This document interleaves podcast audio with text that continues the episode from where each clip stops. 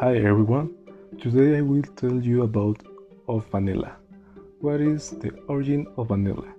The origin is from a plant called anacardium that is native to Mexico. It's the only one of her kind that be fruit.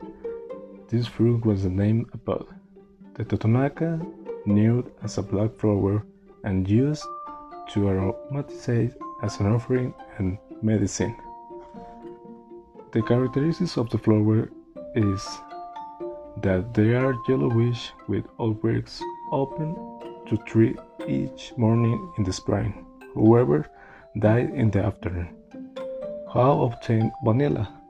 Well, this is obtained from the flower when the buds are beginning to turn yellowish from their acute and leaven piles until losses of moisture. Then they are brought to dry in the sun for several months to take the black color and start to release their scent.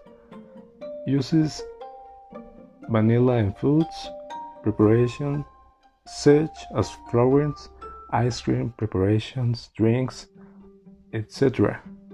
One example, perfumes are often used in various fragrances such as Victoria's Secret, while the like medicine behaves like a general tonic with stimulating properties of the central nervous system.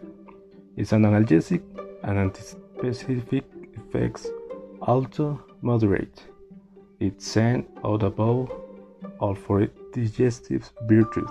So also in crafts they can be found in bracelets and rings, earrings among other crafts. Thank you for watching and don't forget or vanilla is the best.